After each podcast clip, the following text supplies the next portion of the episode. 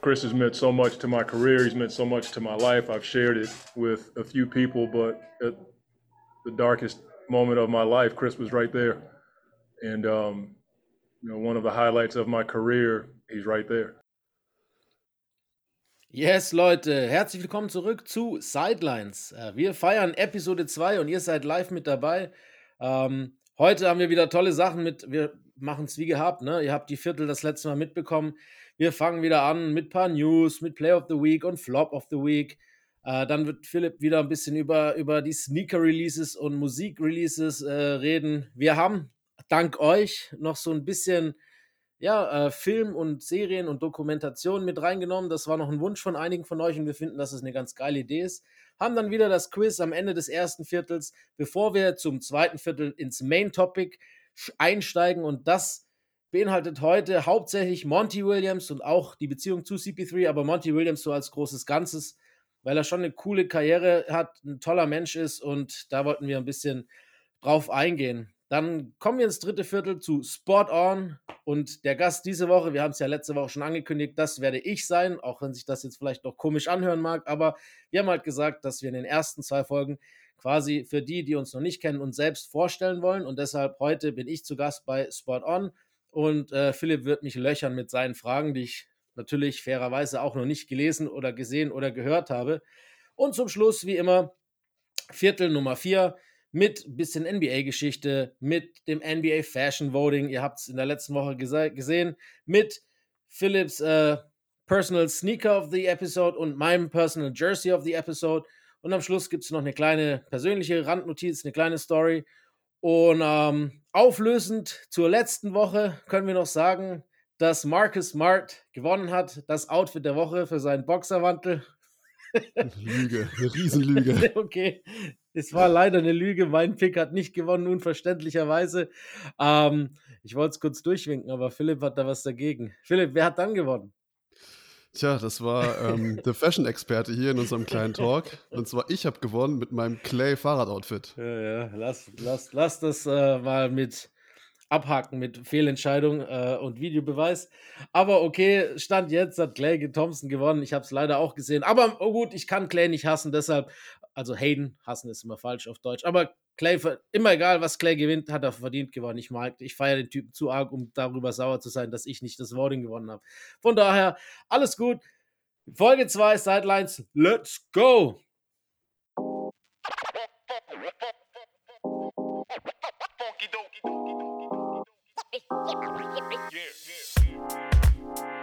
Uh, you know, the thing is, I never wore Nike shoes until I signed a Nike contract. Um, all through college, we wore Converse. And uh, up to that point, my favorite shoe was an Adidas shoe. And I remember they were so fake, Jordan was spelled with an E.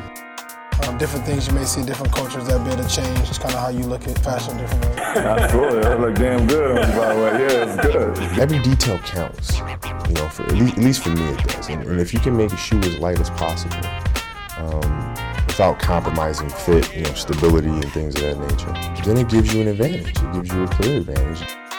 Theme song in my life is, is Coming in Hot by Lecrae. So, also, da sind wir. Wie gesagt, äh, wir, wir sind nicht dafür da, um die News zu breaken in dem Podcast und nur über On-Court-Sachen zu reden, aber so ein paar Dinge gibt es halt immer doch zu besprechen. Ähm, die erste Runde ist beendet und faszinierend, das ist für mich so die News der Woche gewesen, weil ich es auch selbst faszinierend fand. Es gab kein einziges Game 7 und es ist zum ersten Mal, dass es in der ersten Runde kein Game 7 gab, seit 2011. Also seit elf Jahren das erste Mal, dass die erste Runde kein Game 7 gesehen hat. Finde ich faszinierend. Zudem ähm, war dennoch, die Einschaltquoten waren überragend. Äh, es war die meistgesehenste Playoff-Serie seit eben auch 2011, äh, erste Runde. Ähm, und das Boston Game 3 gegen die Brooklyn Nets war das meistgesehenste Spiel auf ESPN seit 2012, glaube ich. Also wenn wir von der ersten Runde sprechen und von den Playoffs im Allgemeinen. Also die NBA-Aktien gehen steil nach oben. Und wir befinden uns mitten in der zweiten Runde, wo wir leider Stand heute auf Chris Middleton für die ganze Serie verzichten müssen, was es natürlich für die äh, Milwaukee Bucks nicht leichter macht, ihren Titel zu verteidigen. Gerade jetzt in der zweiten Runde gegen die Boston Celtics. Ebenfalls eine Verletzung, von der wir noch nicht genau wissen, wie gravierend oder wie lange äh, die Pause dafür nötig ist, ist Joel Embiid, der sich ja in Game 6 gegen Toronto, äh, gegen Toronto die äh, ja, Augenhöhle oder einen Augenhöhlenbogen gebrochen hat und eine kleine Gehirnerschütterung. Ähm, Stand jetzt geht man davon aus, also Game 1 wird er auf jeden Fall verpassen, weil er im äh, Concussion Protocol ist. Das heißt, er fällt auf jeden Fall so weit aus. Ähm, und dann ist also die Frage, normalerweise sagt man als, als Arzt, das braucht schon so ein paar Tage, bevor man überhaupt mit Maske auf, überhaupt spielen kann. Aber so wie wir Embiid kennen, kann ich mir auch gut vorstellen, dass der, sobald das Protokoll geliftet ist, dass der mit Ma eine Maske sich anzieht und Must Embiid auf dem Court steht und äh, Feuer gibt. Von daher äh, können wir da mal drauf gespannt sein. Ich hoffe auf jeden Fall, dass er zurückkommt, weil alles andere wäre natürlich schade. Ja, wie gesagt, das waren so. Eine habe ich noch, Mark Jackson, ich darf es nicht vergessen, der quasi die Warriors, den Warriors geholfen hat, wieder ein, ein großes Franchise zu werden und dann abdanken musste, bevor Kerr übernommen hat. Aber Mark Jackson gilt als einer der absoluten Hauptkandidaten auf den vakanten Head Coaching Job bei den Sacramento Kings. Mal gucken, ob dann, äh, ich meine, die Warriors waren ja, naja gut, ähnlich unerfolgreich wäre vielleicht ein bisschen übertrieben, weil so schlecht waren sie natürlich auch nicht, aber waren natürlich auch nicht so erfolgreich, bevor Jackson kam. Vielleicht schafft er es ja, die erste Playoff-Teilnahme der Sacramento Kings irgendwann sicher zu machen nach 17 Jahren. Ja, so. Das sind so ein bisschen die News der Woche gewesen oder die News, die mich auch beschäftigt haben. Ähm, und wir gehen weiter im Programm mit einem der Segmente, die ich eigentlich immer ganz geil finde, und zwar das Play of der Woche, das Play of the Week on-court und off-court. Und ich würde sagen, dann lassen wir Philipp mal Vorrang und äh, fragen ihn, was denn sein Play der Woche war diese Woche. Danke dir erstmal für den Newscap. Äh, sehr cool, ich freue mich. Jetzt hört ihr auch meine Stimme. Willkommen zum audiovisuellen Basketballspektakel, auch von meiner Seite aus. Ähm, du hast mich gerade schon nach meinem ersten Moment gefragt. Ich, ich steige mal direkt ein. Und zwar ähm, ist, glaube ich, bislang auch für mich der Moment der Playoffs für mich. Ich bin ein riesen Chris Paul-Fan. Ähm, deswegen gibt es nur eine Möglichkeit für mich. 14 von 14 aus dem Feld.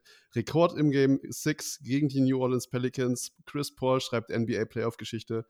33 Punkte, 5 Rebounds, 8 Assists und 3 Turnover. Megaspiel. Was sagst du? Ist das ein verdientes, verdientes Moment der, der Woche? Ja, ich meine, was willst du da groß sagen? Wenn Chris Paul einen NBA-Rekord aufstellt in den Playoffs, ähm, ja, und so eine kranke Performance abzieht, dann muss man einfach den Hut vorziehen und dann in so einem wichtigen Spiel. Ja, also er beweist abermals, dass er halt wirklich einer der besten Point Guards ist, die die NBA je gesehen hat. Der, die, die NBA je gesehen hat, so rum. Und ähm, vollkommen zu Recht, dass du ihn da äh, dir rausgesucht hast für deinen Moment der Woche, kann ich verstehen. Und deswegen, Phoenix, bitte holt den Chip für Chris Paul diese Saison. ich würde es mir auch freuen. Ein, einen bitteren Beigeschmack hatte die Performance trotzdem. Ich weiß nicht, ob du es gehört hast, aber Chris Paul musste 100, 100 Bucks abdrücken an, an Booker, weil sie eine Wette gemacht haben, dass er mehr als zwei Turnover machen wird. Er hat gesagt, nee, er bleibt bei maximal zwei. Es sind ja, wie gesagt, drei gewesen und deswegen musste er leider 100 Dollar abdrücken. Ja, die aber ich glaube, können, glaube ich. Ne? Ich wollte gerade sagen, bei dem, bei dem Contract ist es okay, glaube ich. Ich denke, dass da bestimmt auch noch eine Stipulation, äh, Stipulation im Contract ist, die besagt, bei Zweitrunden Teilnahme oder bei Erstrundenüberwindung gibt es nochmal einen Bonus. Der dürfte ein bisschen größer sein als 100 Dollar, von daher kann er es verkraften. Ich, ich sag, die, das kann er zur Not auch bei den Phoenix Suns irgendwo absetzen und dann ja, absolut, holt er sich die 100, 100 Bucks zurück. Aber was ist dein Moment? Mein Moment ist ein bisschen spezifischer äh, und jetzt nicht zwangsläufig so eine riesige Leistung gewesen, sondern ähm, Game 6 zwischen den Memphis Grizzlies und den Minnesota Timberwolves. Jamal Rand und Patrick Beverly haben sich ja eigentlich so die ganze Serie on- und off-Court gegeben und hier und da provo provoziert und haben sich eigentlich auch gut gegeben auf dem Court. Aber am Schluss, als Patrick Beverly aus Game 6 ausgefault hat und sich quasi, bevor er auf den Weg in die Kabine gegangen ist und das Spiel im Endeffekt schon vorbei war, ist er zu Jamal Rand hin, hat ihn noch umarmt und ihm ja, beglückwünscht, bevor er das Feld verlassen musste. Und das fand ich eigentlich auch, weil ich meine, es gibt ja schon so Patrick Beverly-Geschichten, wo er sich manchmal ein bisschen lächerlich macht oder auch off-court, on-court. Es gibt viele, die nicht so mögen. Ähm, ich kann es verstehen, dass ihn manche nicht mögen, aber ich finde es halt auch wichtig, dass es solche Typen gibt. Und ich finde es halt cool, dass, es, dass er alles, was er hat, auf dem Feld lässt und wenn es dann vorbei ist, wieder komplett respektvoll mit seinem Gegner umgeht. Und das finde ich gut und ich fand das echt eine coole Aktion von ihm und das war für mich so mein Moment der Woche. Ja, sehr cool, sehr cool. Ich habe das auch gesehen und ich kann es, äh, ich habe nachher Patrick Beverly auch noch nominiert, allerdings bei Flop der Woche, dazu komme ich dann gleich. Ähm, aber ich hätte es dann auch da gesagt, aber ich kann es auch hier sagen, ich bin kein Patrick Beverly-Hater. Also äh, ich finde, so wie du es gesagt hast, man braucht so eine Typen und deswegen ist es eine mega coole Geste, die er da gemacht hat. Wie du sagst, er lässt alles auf dem Platz und äh, schön zu sehen. Coole Sache. Für mich auch ein verdienter Moment. Das freut mich. Ja, finde ich auch ganz cool. Ähm, gehen wir weiter zum Flop der Woche. Nein, falsch. Ich war zu weit. Wir müssen zurück. Tempo zurück. Ich wollte jetzt. Hey, wir können doch nicht den On-Court äh, den Off-Court-Moment der Woche vergessen. Also sprich den geilsten Moment oder einen der coolsten Momente, die wir uns gegenseitig rausgesucht haben, die Off-Court äh, abgelaufen ab, äh, sind. Was hast du da mitgebracht? Ja, genau. Beruhige dich, beruhige dich. Erst On-Court. Und zwar, ähm, ich habe T. Morant. Er heißt übrigens wirklich T, also der Vater von Ja Morant. Und der saß neben Ascha oder saß Ascha yes. neben Timo Rand. Ich weiß es nicht genau. Äh, ich weiß auch bis heute nicht, wer wer ist, weil in der NBA Graphic Abteilung haben sie auch ganz viele Fragezeichen unten geschrieben. Ich glaube, auch die wussten nicht, wer wer ist. Äh, die saßen beim Spiel 5 in der Serie, die du gerade schon angesprochen hast, nebeneinander. Und ähm, ja, die hatten sogar beide eine schwarze Sonnenbrille auf und man konnte wirklich nicht sehen im ersten Moment, wer wer ist. Und äh, die NBA Lookalike Camp hat dann erst Ascher gefilmt und dann ihn und das war einfach zu witzig. Also fand ich ein cooler Moment. Man muss auch sagen, ich finde das ziemlich cool, dass sie, dass der Fokus auf Timo Rand in der ganzen Serie auch so hoch war, weil es scheint ein ziemlich cooler Vater zu sein, also zumindest so, was man sieht. Äh, und ich fand diese ganze Geschichte auch neben dem Dad von Carl Anthony Towns zu sitzen, war schon, war schon ziemlich lustig und hat für die eine oder andere Story abseits des äh, Feldes gesorgt. Ja, also da muss man dann den Vater von, von Cat mit reinnehmen, der auch echt ein geiler Typ ist, muss man auch dazu sagen. Absolut. Also ich fand das auch cool, hat, fand ich auch so ein, ein nettes Nebenspektakel. Wir kennen das ja immer wieder, dass so Familienmitglieder ein bisschen mit reingezogen werden na, vor ein paar Jahren, äh, hier gab es doch auch mal die Auseinandersetzung mit Westbrook und Chris Pauls Bruder. Ähm, oder nee, Westbrooks Bruder und Chris Paul, eins von beiden, ich weiß es nicht mehr genau. Oder zum Beispiel, als, als äh, Steph, Curry, Steph Currys Tochter Riley so im Fokus stand, gibt es ja immer wieder so Geschichten, auch mit Familienmitgliedern. Ich finde das immer irgendwie ganz cool, wenn, wenn das dann irgendwie auch so mitverarbeitet wird. Und die zwei haben das natürlich auch ausgekostet in der Serie, also die, die zwei Väter. Das war schon ganz lustig. Ja, absolut. Vor allem, wenn man das vergleicht, auch zum Beispiel mit den Jokic-Brüdern, die dann eher negative Schlagzeilen gemacht haben, dann ist das, ist das mal eine erfrischende Geschichte, abseits des Platzes. Das stimmt. Geil. Die Jokic-Brüder. Das war auch eine heftige Nummer. Ja. Oder ja, eben die Morris-Brüder kann man ja auch mit reinnehmen, nur dass die halt auch on und off court dann manchmal ein bisschen drüber sind. Aber das war schon ja, auch eine lustige Geschichte ein bisschen. Muss ich glaube, ich glaube, die Morris-Brüder legen sich trotzdem nicht mit den Jokic-Brüdern. Nee, ich glaube auch nicht. Hast du mal die Brüder gesehen auch? Junge, Junge. Ja, die Nein, sehen danke. aus wie irgendwelche ehemaligen Spetsnaz-Kampf-Elitesoldaten. Äh, Ohne Witz, Mann. Die sehen aus, als ob sie so viel Kriegsverbrechen auf der Kante hätten wie, wie Putin wahrscheinlich. So wie die aussehen. Ja, Shots feiert. Das war nicht ernst gemeint. Ich kenne die Jungs ja nicht. Ich habe ja nur ähm, gesagt, wie sie so aussehen. Ja, kommen wir dann zu deinem Moment. Was hast denn du mitgebracht? Off-Court, Top-Moment. Überraschung, Überraschung. Äh, Zion Williamson. So ein bisschen in 180, äh, lange Zeit war die Beziehung zwischen ihm und den Pelicans ja sehr fragwürdig. Aber in seinem Exit-Interview hat er ja gesagt, wenn er die Extension bekommt, würde er sofort unterschreiben. Er hat ultra viel Bock auf seine Teammates. Der wird wahrscheinlich auch gesehen haben, dass die Jungs Jungs sind, talentiert sind und äh, die Suns immerhin über sechs Spiele äh, haben gehen müssen, um sie überhaupt zu schlagen. Der Core ist super. Ist vor allem der CJ McCollum-Fit war überragend. Ähm, Valanciunas, Ingram, dann CJ McCollum und dann die Jungs noch wie Alvarado und so weiter und so fort. Stell dir da noch Zion dazu und äh, du hast echt eine richtig fähige Mannschaft für Jahre. Und, aber ich fand es halt geil, dass Zion gesagt hat, ähm, er hat Bock auf die Mannschaft und jetzt muss er nur noch gucken, dass er halt fit wird und auf den Platz kommt und dann nächste Saison angreifen kann. Das wäre cool. Ja, das ist richtig cool, weil ich habe mir letzte Woche ein Sein-Trikot gekauft ah. und äh, jetzt macht es absolut Sinn, diese Investition. Und ja, freut mich. Wobei, kurze kritische Frage an dich als, als Experten. Ähm, hatte er eine andere Wahl, als zu unterschreiben? Ah, also im Endeffekt, diese Extension, er hat ja noch nicht unterschrieben, er hat es ja auch noch nicht Ja, bekommen. gut, aber ich meine. Aber im Endeffekt ist das eigentlich Usus, ne? Das macht man immer. Ich, ich kann mich nicht daran erinnern, wann so ein äh, Lottery-Pick seine Rookie-Extension nicht unterschrieben hat. Zumindest einer, der gut war. Ähm, klar hat er eine andere Wahl, aber es macht halt schon noch Sinn für beide Seiten. Ja, ja. Drei, drei Jahre, maximal in Summe eine Saison gespielt. Ja. Ähm, macht schon, macht schon Sinn, bei dem, bei dem, bei der Franchise zu ja, bleiben. Ja, ich glaube, er hat auch jetzt wirklich Bock. Also ich glaube, er sagt das nicht nur daher, sondern ähm, Ich kann mir gut vorstellen, dass da in ihm auch noch ein neues Feuer. Was ja auch äh, so bewiesen hat, dass er ne, vor den Spielen immer wieder auf dem Court mit war beim Warm-up und ab und an mal so einen Dank reingeballert hat. Ich glaube, dass der auch gierig ist und Lust hat. Und nächste Saison, wenn er fit bleibt, dann, dann können die Pelicans echt viel, viel leer machen. Ja, gut, so, dann hängt das Trikot vielleicht auch mal hier hinten. Ja, das verdient. Hinter mir an der Wand. Alles klar. Ja, da, jetzt, jetzt können wir äh, den Schritt gehen, den ich vorhin schon gehen wollte und äh, die Flops betrachten. Äh, was war denn dein On-Court-Flop der Woche? Ja, ich, ich, ich habe es ja schon angeteasert. Ja. Und zwar, ich habe äh, Pat Beverly mitgebracht. Und zwar, äh, ich glaube, wir haben die Szene alle gesehen. You are too small to guard me. Die Geste, die er da gemacht hat, mhm. auch in der Grizzlies Timberwolves-Serie. 4 Minuten 20 zu gehen, 101, 98 macht er gerade den Punkt ähm, für die Wolves eben und hat dann quasi die, die, die Finger rausgepackt, hat gesagt, ja, Jade, du bist zu klein, um mich zu verteidigen. Ja, gut, dann mehr muss ich nicht sagen. Also die Grizzlies haben gewonnen am Ende des Tages und der einzige Spieler, der danach noch gepunktet hat, war eben besagter Jamorant mit dem Game Winner. Also ja. Fail. Und vor allem hat Ja ja dann auch in der Szene darauf, als er gegen Beverly gezogen ist, die Geste auch gemacht. Also er hat ja. sie dann quasi wiederholt. Und äh, im Endeffekt hat sich herausgestellt, dass tatsächlich Beverly derjenige war, der too small war. Wobei man sagen muss, äh, über die ganze Serie verteilt war Jamorant eher ja, so ein bisschen schlecht, kann ich fast schon sagen. Ne? Also er hat schon underperformed. Äh, er war nicht der Jamorant, den wir aus der Regular Season gekannt haben und äh, seine Effizienz hat auch sehr zu wünschen übrig gelassen. Äh, natürlich nicht alles nur auf, auf Beverly zurückzuführen, aber zum Teil auch und ich finde, dass er da schon auch einen guten Job gemacht hat. Ja, absolut. Beverly ist ja bekannt dafür, in den Kopf des Gegners reinzukommen, ja. ja, ja. Und, äh, ja der lebt deswegen, das auch, ne? Das ist auch ja. so ein Typ, den du brauchst in den Playoffs. Und wie gesagt, spätestens jetzt hätte ich gesagt, ich finde es geil. Ja, es, es, gehört dazu. Das macht die, Playoff ja auch, die Playoffs auch so interessant.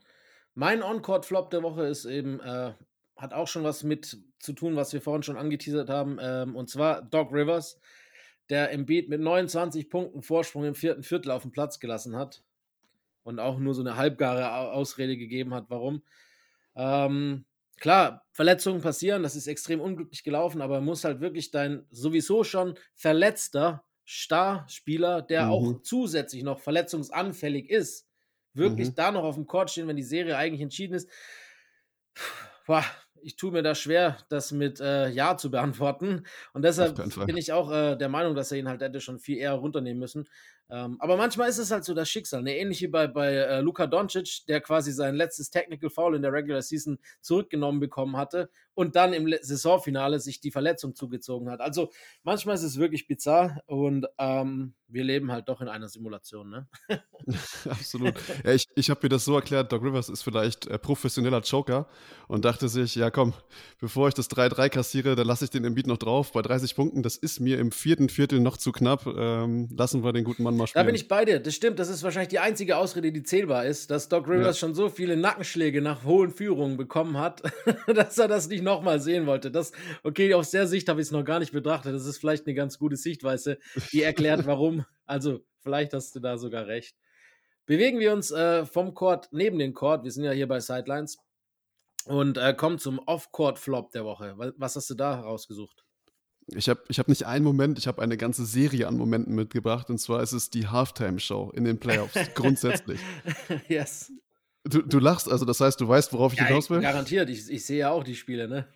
Boah, also ich meine, vielleicht mag das für den amerikanischen Fan, der live im Stadion ist, anders wirken, aber Jongleure, Hunde, Dompteure, Menschen in irgendwelchen Rädern. Mit ihm, die Musik, ja. das nervt ja. Ja, das, das, hat, das hat das alles seine Daseinsberechtigung und das mag cool sein und so, aber ich meine, 3 Uhr, 4 Uhr, 5 Uhr nachts oder wann auch immer, ne, du dir das reinziehst und du denkst dir halt einfach so, oh nee, darauf kann ich jetzt gar nicht. Und der ganze Hype aus der ersten Halbzeit, den du hattest, ist dann halt irgendwie auch weg, weil du einfach nur noch genervt bist und willst, dass es weitergeht. Ähm, also ich finde, die Halftime-Shows sind extrem schlecht. Der einzige positive Lichtblick war Rakim bei den Brooklyn Nets also eine Halftime, Halftime-Show hat er quasi aufgelegt und mal ein bisschen gerappt. Oh, Fand nice. ich mega geil, hat das, hat das Feuer in mir weiter brennen lassen äh, aus der ersten Halbzeit. Ja, Netz sind raus. Das heißt, die Hoffnungen schwinden, dass wir nochmal sowas sehen in der Halbzeitshow. Hier übrigens auch ein Aufruf an die äh, Community oder an die Mit-Creator hier, äh, die vielleicht zuhören. Egal, vor allem die Jungs, die auf YouTube oder auf Twitch unterwegs sind. Dre, Max, Kobi Björn, Siebes Jungs, äh, falls ihr die Spiele schaut, macht doch eine Halftime-Show für die Leute, die gucken und über League Pass, dann können die in der Halbzeit bei euch reinschauen. Ihr macht ein bisschen Programm und danach geht es weiter zu, mit Spiel 3, äh, Viertel 3. Das wäre doch mal ein bisschen unterhaltsamer als die ganze Zeit dieses, die, ah, ist einfach penetrant nervig, ne? Vor allem, wenn du halt müde wirst. Da bin ich echt Ja. bei dir.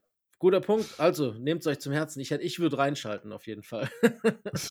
Aber- same, same. Gell, Was ist deiner? Meiner? Äh, für mich gab es nur eine Möglichkeit. Keon Dooling, äh, momentan, nein, nicht mehr, ne? War Assistant Coach bei den Utah Jazz, ist jetzt ähm, beurlaubt worden. Ehemaliger Spieler, auch eine lange NBA-Karriere gehabt. Und zwar wurde er festgenommen, weil er auch Teil des Scams ist, äh, von der zurückdatiert noch im November war es, als das bekannt wurde, als 18 Spieler schon festgenommen wurden. Ehemalige Spieler, die diesen NBA Health and Welfare Plan ausgenutzt haben, also der über die National Players Or- Organization Association damals ausgehandelt wurde.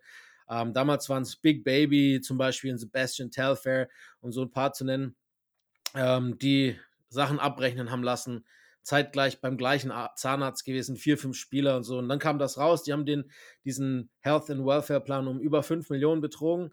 Und jetzt äh, durch neue Indizien kam halt heraus, ich meine, bis zur Verurteilung gilt die Unschuldsvermutung, deshalb möchte ich da jetzt auch nicht zu harsch mit ihm äh, ins Gericht fallen, bis das bestätigt wurde. Aber sagen wir mal so, ich glaube nicht, dass einer äh, in der Position festgenommen wird, wenn da nicht viel dahinter ist. Jedenfalls haben sie ihn festgenommen und das halt genau einen Tag oder anderthalb Tage vorm Spiel 6 der Utah Jazz gegen die Dallas Mavericks, was bestimmt auch nicht unbedingt für Ruhe gesorgt hat. Und deshalb ist das mein Off-Court-Flop der Woche. Ja, verständlich. Also äh, die, ganze, die ganze Story dahinter ist Das ist absolut. ganz wild, Mann. Das können wir auch mal aufrollen, vielleicht Ja, irgendwann. das müssen wir auf jeden Fall machen. Also das ist auf jeden Fall ein riesengeiles ähm, Off-Season-Thema. Aber kurze Frage, hast du die, die WhatsApp bzw. iMessages gesehen, die er dem Zahnarzt geschrieben hat, der quasi halt äh, Drahtzieher gewesen ist in dieser ganzen Affäre? Wer, wer jetzt? Ja, du, Duling. Dueling, nee, habe ich nicht gesehen. Habe ich gar Er, nicht gesehen. er, hat, mal. er, hat, er hat ihm geschrieben, und das ist jetzt irgendwie so, das wird ihm logischerweise zum Verhängnis, let's make things grow, Sir.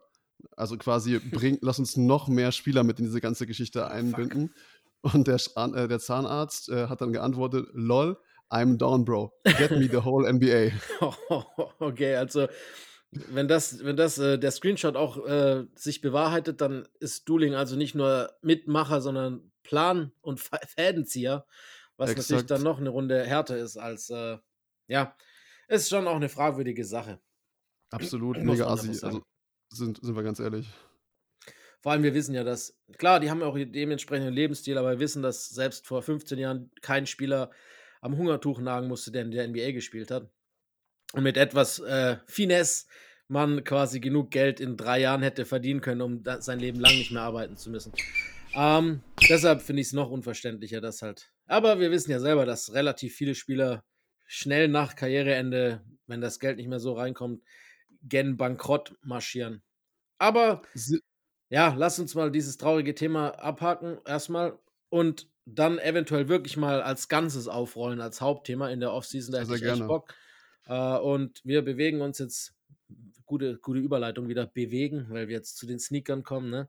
Ähm, bewegen uns jetzt weiter im Programm und äh, wir schauen jetzt mal drauf, was nächste Woche dann alles so an Feuer für die Füße rauskommt.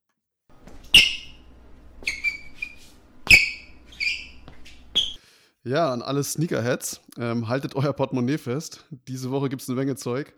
Ich, ich gehe einfach mal durch die Woche. Ähm, morgen, quasi am 4.5., kommt der Nike Dunk Low Disrupt 2 raus für 120 Euro. Ich habe es letzte Woche schon gesagt, äh, die gesamte Haus des Geldes Collection von Reebok kommt raus. Es ist aber noch ein Schuh dazugekommen. Den finde ich wirklich auch gut. Und zwar ist es der ähm, Professor Clubsy. Also mit so einem schwarzen Professor-Logo. Äh, sieht ziemlich geil aus. Ich werde ihn mir nicht kaufen, aber äh, ich, das ist der einzige Schuh, wo ich sage, okay, den finde ich wirklich cool. Aber hey, äh, ist eine absolute, äh, ähm, meine persönliche Meinung. Am Donnerstag, einen Tag später, kommt äh, die Jeremy Scott äh, Adidas Forum High Wings 4.0 Collection raus. Also das sind zwei Schuhe, einmal in schwarz, einmal in weiß. Ähm, wer Jeremy Scott nicht kennt, ist der Creative Director hinter Moschino. Moschino? Moschino? Ich hoffe, Ich kenne die Marke, aber ich wüsste jetzt auch nicht. Ich hätte jetzt Moschino gesagt. ich sag Moschino und dann hat mindestens einer von uns beiden Ja, recht safe. und dann haben, sind wir unserer Pflicht nachgekommen. Moschino. Ähm, Ich warte, ich füge hier gleich, wenn ich das schneide, mache ich dieses Google, ich gebe es auf Google ein und lasse Google abspe- abspielen, wie man es ausspricht. Das habt ihr jetzt also gehört. okay, geil. Moschino. Ähm, ja, New Balance 991 Made in UK. 220 Euro ist der nächste Schuh, der am Donnerstag rauskommt. Der sieht richtig nice Ja, aus. aber 220 Tacken für New Balance. Im Retail. Mhm. Ja, dann gibt es noch New Balance. New Balance äh, 550 ähm, Brown 10, 120 Euro. Nike bringt noch einen Dank raus, den High Rebel Light Matter Root für 120 Euro. Dann, ähm, jetzt darfst du den Google-Übersetzer wieder anschmeißen, weil Französisch, ähm, ja, das ist schon lange her. Glaub, Leon d'Or. Müsste das Genau der. Ja, kannst du nochmal bitte wiederholen? Aimé Leon d'Or. Oder M Leon So. d'Or. Genau, für, den, für die Franzosen unter uns. Äh, mit New Balance eine, eine Collaboration in vier verschiedenen Colorways: Rot, Grau, Grün und Navy Blau für 160 Euro. Was geht bei New Balance? Brauchen die Kohle Ja, oder das- warum hauen die so viel raus? Ist doch nicht schlecht. Ein bisschen, Oh. bisschen was äh, mehr zu sehen auf dem Markt als nur Nike und Adidas.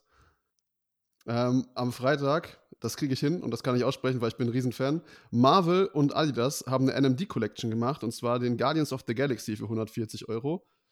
Geil. Was ist Geile- das geile- für Leute, die sich mit Sneaker nicht so auskennen? NMD. Erklär mal. Das ist das Modell, das ist der Schuh mit Ah, der alles Sohle, klar. mit der NMD-Sohle. Ja, Das war nämlich primär für mich. sehr Ich gut. kenne den nicht. Oder nicht, äh, Genau. ich habe ihn bestimmt schon mal gesehen, aber mir sagt der gerade nichts. Äh, ich schicke ihn dir gleich mal zu. Mach das. Am Samstag, da geht's richtig bunt los. Und zwar erstmal starten wir da mit einem BSTN-Collab und Adidas. Ähm, das ist der Forum 84 Low Pana. Der sieht richtig nice aus. 120 Euro. Nike haut einen Air Max 1 hinterher, den Treeline für 150 Euro. Und dann gibt es einen Jordan 1 Low Bleached Coral für 110 Euro.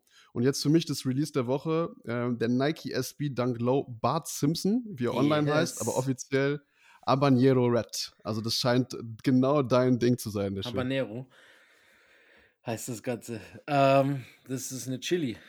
Eine Ja, mexikanische. ja, ich weiß. Geil, Ich Mann. ich Bart. Simpson, Habanero Red. Aber wie gesagt, du weißt ja, dass ich nicht so der allergrößte Fan von den Lows bin. Ähm, dennoch liebe ich die Simpsons und äh, das ist auf jeden Fall einer, den ich mir jetzt, nachdem du das genannt hast, definitiv anschauen werde. Gegebenenfalls, da wird es wahrscheinlich nur über Raffles gehen oder über Glück, aber ich werde mein Glück versuchen wahrscheinlich. Ich, ich werde mich für dich in die virtuelle Schlange einstellen. sehr, sehr gut. Ich muss ihn mir angucken. Ein, einen haben wir noch, last but not least, ähm, Air Jordan 1 High OG. Stash, 175 Euro. Und ich weiß nicht, ob du den Schuh gesehen hast. Mhm. Das ist der, der hat so Taschen dran. Ah, Also ja, ja, ja. überall. Ja, okay, ja. Ja. Ich, ich weiß ja. noch nicht, als Riesen, als riesen Einser-Fan, ich weiß noch nicht genau, was ich davon halten soll. Ähm, ziehst du eine Karo-Pants zu dem Ding an, bist du, glaube ich, für, für, je, für jede Angeltour gewappnet. Ey. Dann hast du, kannst du alles, alles überall verstauen und hast alles dabei. Geil, Mann. Ich kann mich daran erinnern, als ich so 12, 13 war oder sowas. Ähm, da gab es auch, ich weiß nicht mehr von welcher Marke, das war jetzt nicht von den großen, auch so Schuhe, die vorne an der Lippe so eine Tasche hatten, so ein geheimes Geldbeutelfach oder sowas. Da konnte man auch so Geld reintun und äh, naja. Daran Geld und anderes gerade- Zeug. Genau, daran hat es mich gerade erinnert. ich weiß nicht mehr. Nice. Ja, aber äh, ich würde, wie sieht's aus? Hast du schon eine Tendenz? Ich meine, sowas fehlt ja auch noch in deiner Sammlung. Wir, wirst du dir den holen? Hast du vor, dir den zu holen oder eher nicht? Nee, wie gesagt, ich bin, bin da ja eher raus. Also ich bleibe dann bei der, bei der klassischen Geschichte, bei den klassischen Colorways. Das ist, das ist glaube ich, nicht mein Fall. Aber hey, ich glaube, man kann die Taschen abmachen. Ich habe das zumindest online gesehen, dass es den Schuh auch äh, mit Fotos ohne den Taschen gibt. Dann sieht er gar nicht schlecht aus, ja, aber, aber dann ist ja auch langweilig. Wir brauchen die Taschen, also wenn schon die Taschen dran. Wenn es sowas schon gibt, dann musst du auch die Taschen dran lassen. da kommt der Angler raus. Ja, ja, klar. Ein paar Hechte holen. Alles klar. ja, das äh, war's mit den Sneakers. Das war's mit den Sneakers und äh, dann würde ich sagen, kommen wir doch gerade mal weiter zur Musi äh, Musik, ja. Scotty Pippen. Scotty Pippen. Gibt's, du hast schon äh, mir neulich was angeteasert. Ähm, da wirst du jetzt bestimmt auch nochmal drauf zurückkommen.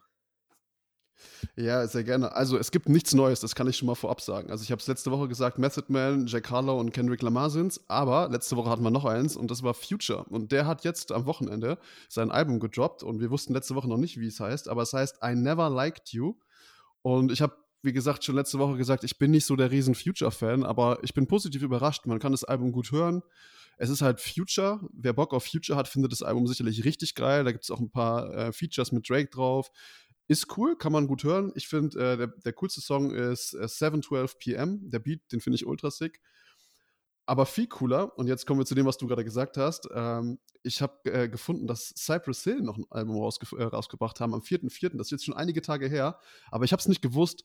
Und Cypress Hill, Back in Black heißt das Album. Geil.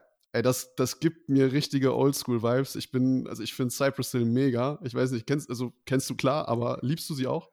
Ja, also früher fand ich die super cool. Also gerade, das war auch in meiner Jugend halt so hier äh, Insane in the Membrane, Insane in the Oh, Brain yes. oder Mr. Dr. Insane. Green Thumb und so. Hello, my Mhm. name is Dr. Green Thumb und so weiter und so fort. Also, Hello, my name is Dr. Green Thumb. äh, wie heißt der? Be Real, ne? Der Rapper von denen oder der eine, glaube ich. Ja. Der hat ja dann auch äh, solo einiges so mit Snoop und wie auch immer gemacht. Also zu, zu damaligen Zeit, als sie an, am, am Zenit ihrer Karriere waren, fand ich die schon ganz cool. Mittlerweile, ja, finde ich es okay. Ich würde es jetzt nicht Okay. mehr täglich hören, sagen wir so. Für alle, die Bock auf Oldschool-Vibes haben, hört euch The Originals an, den Song auf dem Album. Oh mein Gott, Hammer. Ich finde ihn mega. Also ich habe den direkt auf meine Liste gepackt. Der ist jetzt in meiner Daily Rotation mit drin. Ja, der ist schon nice. Der hat auf jeden Fall so Vibes wie früher, das stimmt schon. Den habe ich dir geschickt, ne? Den hast du mir geschickt, genau. Ja, ja, okay, sehr geil. Genau, und dann ist mir noch ein Album aufgefallen, ähm, kam am 8.4. raus und ich kannte den Rapper ehrlicherweise nicht. Ich habe mich jetzt aber eines Besseren belehren lassen, der soll sehr berühmt sein. Und zwar ist das Fivio Foreign. Hast du schon mal gehört von dem? Äh, muss ich auch sagen, nein. Ja, same. Und ähm, der hat ein Album rausgebracht mit unzählig vielen Features. Äh, Kanye West, Quavo, Alicia Keys, ASAP Rocky, Lil Yachty, DJ Khaled, Neo, Blueface. Also Die wiederum kenne ich voller- alle. Ja, eben, ich auch. Ein Album voller geiler Features. Und wenn du so viele Features auf einem Album drauf, äh, draußen hast, dann musst du ja schon irgendwas drauf haben. Vor Ja. allem, wenn du so Hochgeräte da hast. Oder viel Geld. Ich habe reingehört, geiles Ding. Mega Nice. cooles, Okay. mega cooles Album. Und der Typ, ich habe zwar keine NBA-Line gefunden, aber es gibt ein lustiges Video, der hat, ähm, der war, also der kommt wie gesagt aus Brooklyn, der Mhm. war dann bei einem Brooklyn Nets Game und hat dann äh, im Rahmen, also der sollte da auftreten und im Rahmen dieses Soundchecks und so hat er sich dann einfach mal filmen lassen, wie er auf dem Court steht und zwei Würfe nimmt und dann hat er zwei Airballs hintereinander geworfen.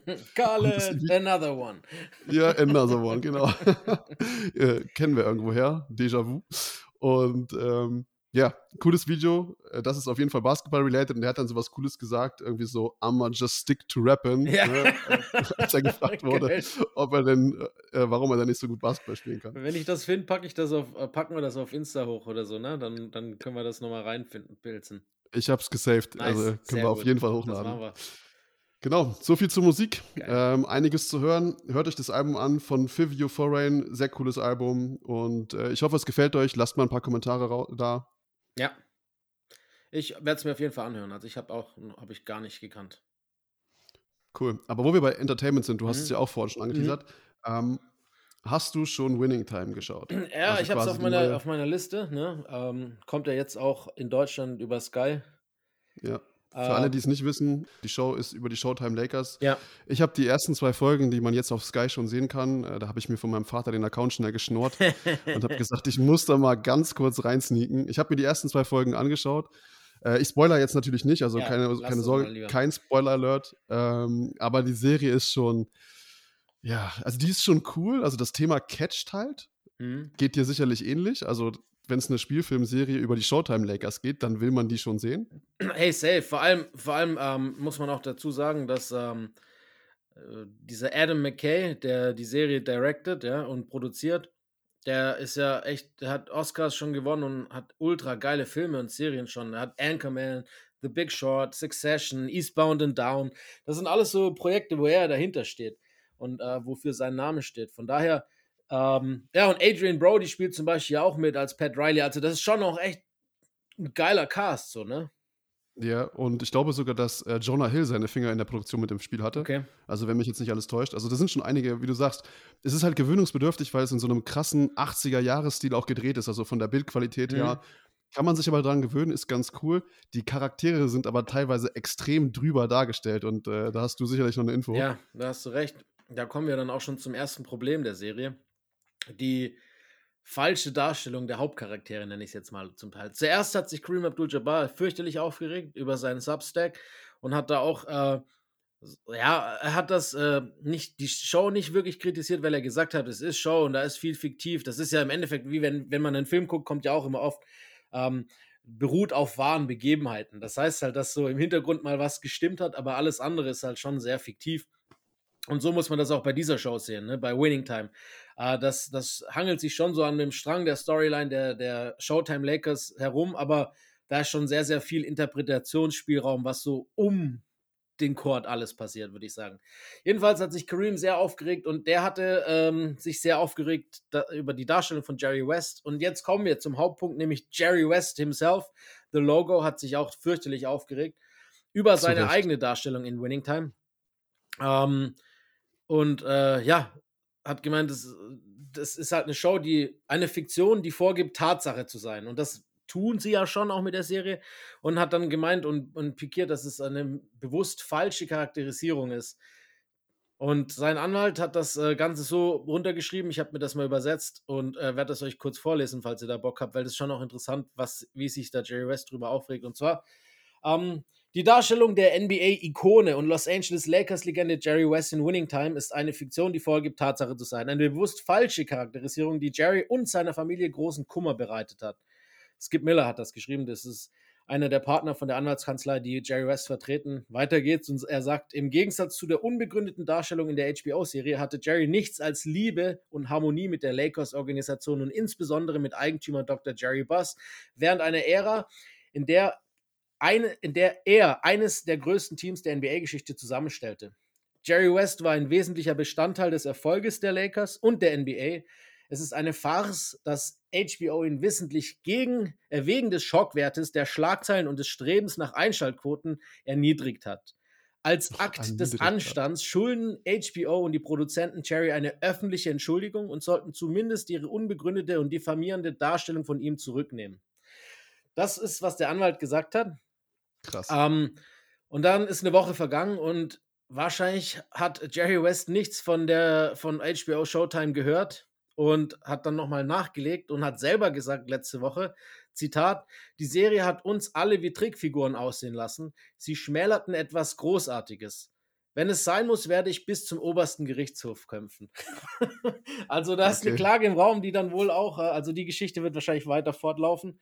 Ähm, ja, du hast ja, wie gesagt, du hast gesagt, du hast ja auch schon gesehen, ein bisschen die Serie ähm, und kannst dann auch wahrscheinlich bestätigen, dass gerade die Rolle Jerry West in der Serie schon sehr ungünstig für ihn davon kommt. Also das, ist, das hat auch nichts mit Jerry West zu tun, wie er ist. Also wer Hall of Game und da Shoutout an euer geiles Produkt, Yes. ne? also von dir, Dre und Ole. Äh, wer das gehört hat, der weiß ja auch, dass Jerry West ähm, ziemlich lange oder komplett Zeit seines Lebens an Depressionen leidet. Ja. Und äh, die haben dieses, also ohne, ohne zu spoilern, also die haben das sehr auf die Spitze getrieben. Ja, und Das auch schon- faktisch man falsch schon auf die. Spitze getrieben Ja. einfach. Ja, Guckt es euch an, ist trotzdem eine geile Serie. Ja, genau, Äh, das also- nicht schmälern. Und es ist ja nur interessant, das jetzt schnell zu gucken, bevor dann halt wirklich äh, der oberste Gerichtshof entscheidet, dass diese Serie nicht weiter veröffentlicht werden darf. So Deswegen das. zieht euch, solange es noch geht, zwei Folgen rein. solange es noch läuft, meinst du. Ja. Alles klar. Gut, das äh, wäre diese Woche. Und danke nochmal, ne, wenn ihr so Vorschläge habt, die ihr gerne noch hören wollt. Und der kam von einigen oder wurde bestätigt, dass das eine coole Idee wäre. Und wir fanden das auch cool. Also das heißt jetzt nicht, dass wir jetzt jede Woche über Serien oder Filme reden, aber wenn halt was ansteht, packen wir das mit rein und das fanden wir eigentlich auch einen ganz coolen Hinweis. Danke dafür. Vielen Dank. Und das ist vielleicht auch ein guter Zeitpunkt, um grundsätzlich mal Danke zu sagen. Ähm, ich bin absolut overwhelmed gewesen letzte Woche, als ich gesehen habe, wir sind auf Platz 1 der deutschen Basketball-Podcast-Charts gewesen.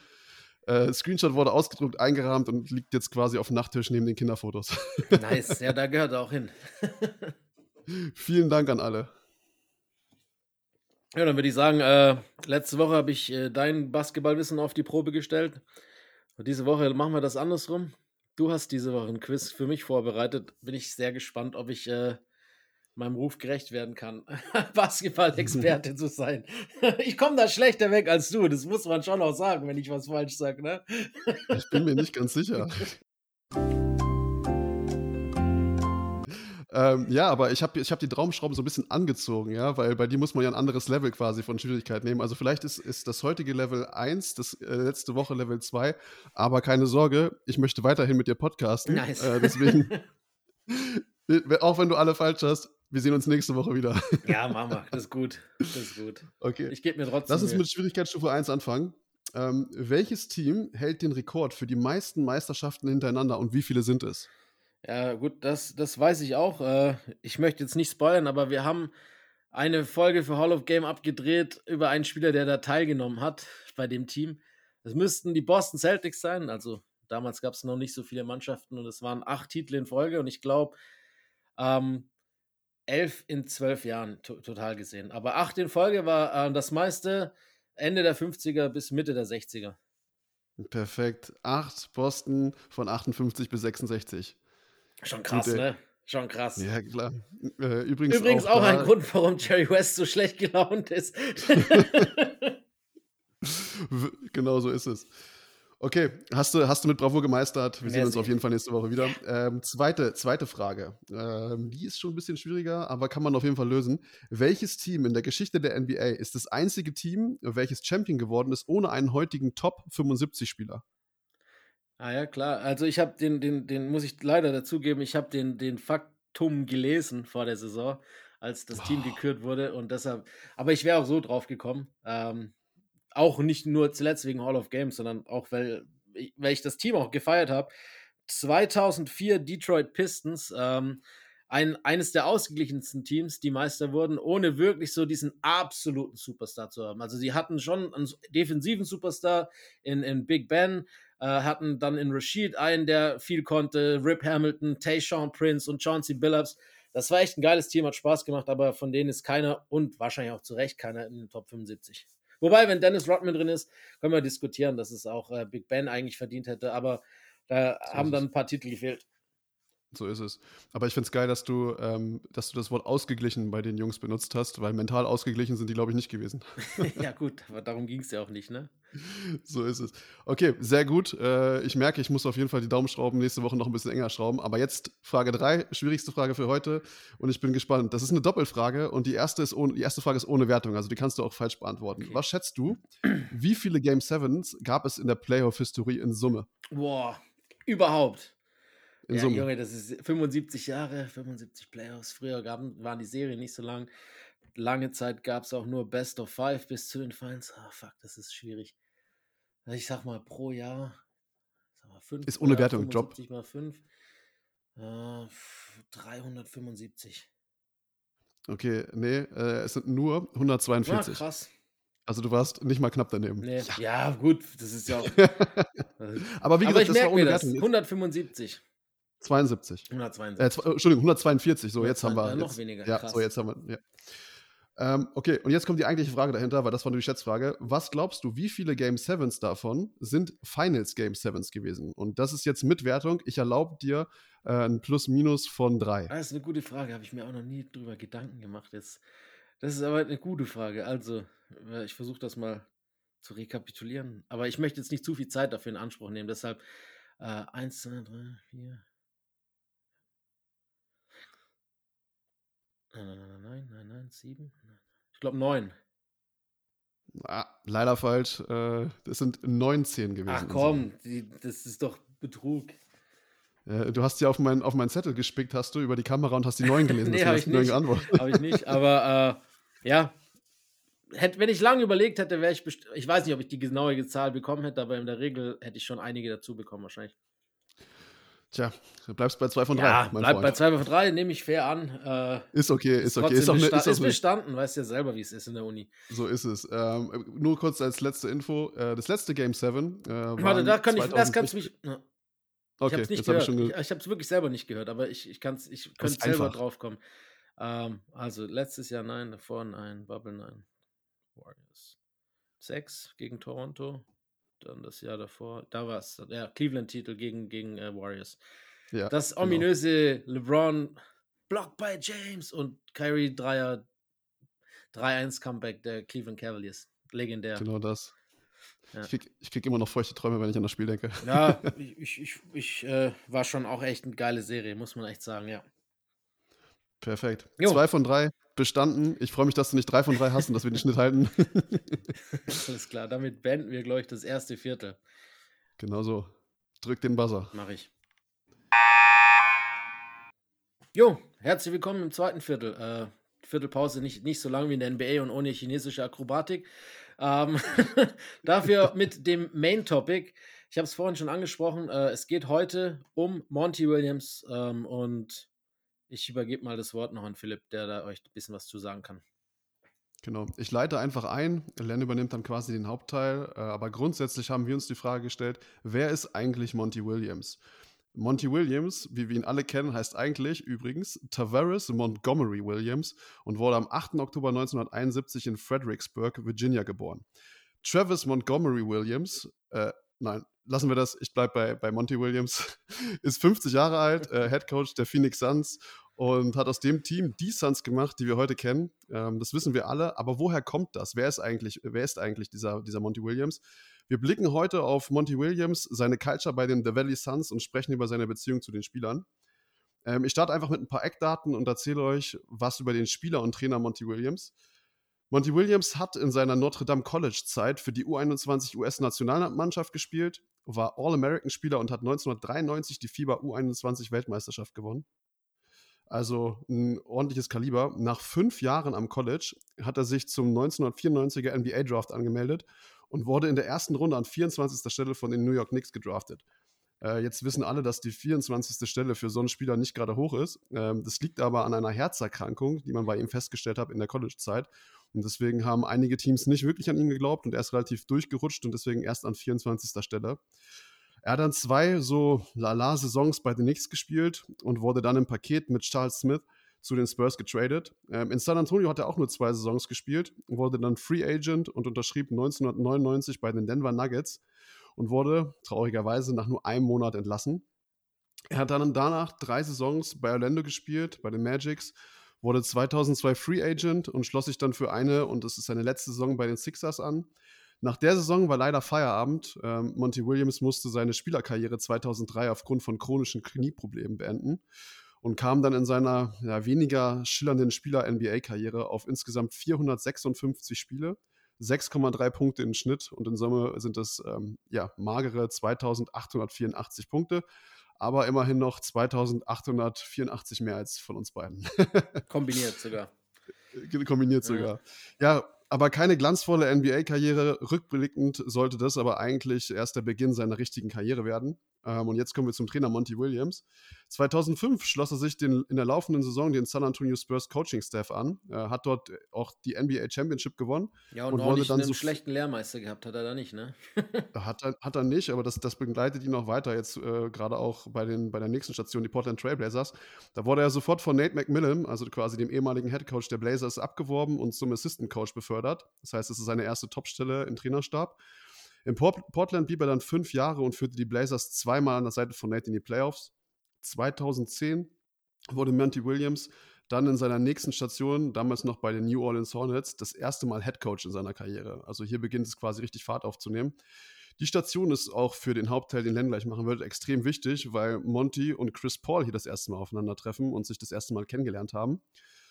Nach fünf Jahren bei den Hornets, später dann umbenannt in die, wir kennen sie heute alle, die Pelicans, hat Pelicans Executive Vice President Mickey Loomis nach enttäuschenden 2015er Playoffs und einem 4-0 Erstrunden-Sweep gegen die Warriors, gegen das Überteam der Warriors, besser gesagt, die Reißleine ziehen müssen und hat äh, traurigerweise Monty Williams entlassen. Daraufhin hat er bei den Oklahoma Cities für, äh, Thunder für ein Jahr als stellvertretender Head Coach angeheuert. Wir sind jetzt im Jahr 2016. Ich muss noch eine Side Note geben. Und zwar hat Monty seit 2013 parallel allerdings zur NBA an der Seite von Coach K als Assistant Coach für das US National Team gearbeitet. Und ja, wie du es schon angesprochen hast, also er hatte nicht die schlechtesten Lehrmeister. Äh, er hat dort 2013 die Weltmeisterschaft gewonnen und äh, jetzt 2016, in dem Jahr, in dem wir uns gerade befinden, auch olympisches Gold in Rio. Ist also ein guter Trost äh, trotz des verlorenen Jobs. Ähm, 2016 musste Monty Williams allerdings pausieren und zog sich Basketball, vom Basketball zurück. Warum, das erklärt Len gleich. Nach zwei Jahren Pause hat dann Brad Brown, also der ehemalige Head Coach der 76ers, Monty Williams zum Assistant Coach in der 2018er Saison vorgestellt. Meanwhile in Phoenix, also jetzt quasi die Phoenix-Brille, haben die Phoenix Suns drei Jahre in Folge die Playoffs verpasst, sind trotz des talentierten Kerns in diesen drei Jahren am Ende der Saison auf, je, also jede Saison auf Platz 15 gelandet.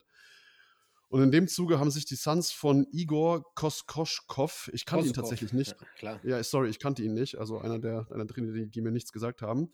Dem, by the way, dritten Trainer innerhalb von drei Jahren getrennt. Ähm, die Franchise war ein ziemlicher Haufen, keine wirkliche Mannschaft und man hat deswegen nicht nur nach einem neuen Coach gesucht, sondern nach einem Mentor, der eine richtige Culture aufbauen sollte.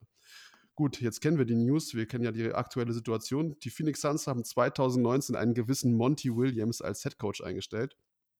In seiner Vorstellung in Phoenix wurde er von einem Reporter gefragt, wie er denn in, in Phoenix eine Culture etablieren will. Und er sagte dann, showing up on time, working hard, defending, share the ball and having a high care factor, those things allow you to build a culture. Vielleicht können wir das hier im Originalton auch reinhauen, dann äh, klingt es, glaube ich, geiler, Das als wenn ich das hier vorlese. um, this summer. You know, showing up on time, working hard, defending, sharing the ball, and having a high care factor are things that I believe allow you to, to build a culture. Aber genau, ähm, the rest is history. Die, ersten, die erste Saison finischten die Suns noch auf Platz 10. Ja, mit aber 8 wir zu 0 kennen- ne, in der Bubble. Das war Ich wollte gerade krass. sagen, wir, wir alle kennen den Bubble Run 8 zu 0. Damit haben sie ordentlich auf sich aufmerksam gemacht. In der Saison danach, auch die kennen wir sicherlich, also diese vergangene Saison, geht es dann schon in die Finals und man gab den Chip dann gegen die übermächtigen Janis Bucks ab. Lenz hat gerade sein, sein T-Shirt, das Bucks-T-Shirt an. Ähm, äh, ja, und ganz wichtig, die, The Valley Suns äh, sind mittlerweile zu einer Institution geworden und keine Lachnummer mehr. Dieses Jahr dann 64-18 äh, Rekord und Titelfavorit. Monty Williams räumt zweimal in Folge den NBCA Coach of the Year ab und wird diese Saison All-Star Game Head Coach. Der Schlüssel ist, und da bin ich mir ziemlich sicher, ähm, die Verpflichtung vom, vom alten Weggefährten Chris Paul. Und warum dieser Trade oder beziehungsweise diese Verpflichtung so besonders für die Vorgeschichte zwischen Monty Williams und Chris Paul ist, das erfahrt ihr jetzt von Len. Jo, dann übernehme ich das einfach mal. Um äh, die Beziehung zu Chris Paul und Monty Williams einzuleiten, müssen wir eigentlich so ungefähr, wie vorhin schon angedeutet, zwölf Jahre in die Zeit zurückspringen. Ähm, und aber dafür holen wir uns noch den ehemaligen NBA Big Man Jason Smith mit ins Boot. Ähm, als Chris Paul und Jason Smith in der Saison 2010-2011 zusammen bei den New Orleans Hornets spielten, ähm, hat Paul zu Smith damals gesagt, dass er nicht zögern dürfte, wenn er ihm den Ball passt. Äh, ich zitiere da Smith, der dann gesagt hat, er sagte, jedes Mal, wenn ich den Ball an dich weitergebe, liegt es daran, dass ich sehe, dass du offen bist und du werfen musst. Wenn ich äh, ihn zu dir passe und du ihn nicht wirfst, werde ich sauer auf dich, weil du offen bist. Das bin ich als Point Guard, der dir sagt, du sollst den Ball schießen. Das hat dann Paul zu Smith gesagt. Und Smith, der zu dieser Zeit in seiner vierten Saison in der NBA war, hat zunächst gar nicht verstanden, weil er noch nie mit solchen Spielern zusammenspielte wie Paul, ähm, ihm diese Aufgabe überhaupt aufhalten halten konnte, weil, weil Paul eigentlich immer wo ganz anders auf dem Court war als er. Eigentlich hätte er unmöglich wissen können, wie die Verteidigung reagieren würde. Und, und Smith hat dann zu Paul gesagt, woher weißt du das? Woher weißt du das, wenn ich, dass ich offen bin und mein, mein Schuss nicht geblockt wird? Ähm, Paul hat dann geantwortet und gesagt, weil ich ein Point Guard bin und einer der verdammt Besten. Daraufhin hat dann Smith gesagt, du hast recht, Chris, ich fange an, den Ball zu schießen, wenn immer du mir zuspielst. Und so hat Smith dann relativ schnell gelernt, dass Paul Dinge vor allen anderen sah. Er war in der Lage, den Gegner zu lesen und Plays vorherzusehen, lang bevor sie halt überhaupt zustande kamen. Und das war auch was, was Paul auch Monty Williams beigebracht hat. Williams damals 38 Jahre und in seiner ersten Saison als Cheftrainer, ihr habt es vorhin gehört bei den Hornets. Ähm, und wegen Paul hat Monty Williams dann schnell seinen Coaching-Stil geändert. Obwohl er eigentlich viele äh, Leute ja hatte, die ihm was beigebracht haben, hat er am Anfang vielleicht so ein paar Probleme gehabt, seinen eigenen Stil zu finden. Ähm, Smith sagt dazu dann wieder, dass er, ich denke, zu Beginn seiner Karriere war ein eher sachlicher Typ. Ähm, er wollte die Plays spielen lassen, die er spielen wollte, aber irgendwann hat Chris ihn dazu gebracht, mehr Verantwortung zu überlassen. Und ähm, dieses, hey, ich muss das verstehen, ich kann Verteidigung gut lesen, ich weiß, welche Plays ich ansagen muss, hat dann Chris Paul auch zu Monty Williams gesagt und Williams hat das anerkannt und angenommen und hat dann ähm, auch ab diesem Zeitpunkt so eine Art Hin- und Her-Austausch zwischen ihm und Paul, aber eben auch anderen Spielern, die, die er mit ins Boot geholt hatte, äh, stattfinden lassen. Durch diese neue Art zu coachen fand dann Williams auch den, äh, fand er auch den Weg einzuräumen, dass er sich äh, so auf Siege konzentriert hatte davor, dass er manchmal zu hart zu seinen Spielern war und lernen musste, seine Botschaften so zu übermitteln, dass die Spieler sie auch empfangen konnten und ähm, Das hat dann dazu geführt, dass er fortan zu einem noch viel liebevolleren und unterstützenden Coach, eine Art Coach, die man eigentlich so auch in Spielerkreisen als Players Coach äh, bezeichnet, äh, zu, zu, so einem Coach ist er dann eben geworden. Williams selbst sagt, es war wahrscheinlich viel Unsicherheit, der Versuch zu zeigen, was ich wusste, was ich konnte und es zu beweisen, anstatt nur zu coachen. Aber das hat im Endeffekt keinem weitergebracht. Smith hat nur drei seiner elf Saisons in der Liga von 2010 bis 2013 unter Williams gespielt aber hat dann auch beobachtet, wie Williams sich als Trainer beruhigte und ähm, sah dann auch zu, wie er zu einem der, ja, zu einem geliebten Anführer heranreifte. Aber ein Moment, also da sind wir nochmal bei Smith, stach heraus und steht wirklich über allem. Und das wiederum zeigt auch, was für ein toller Mensch Monty Williams ist.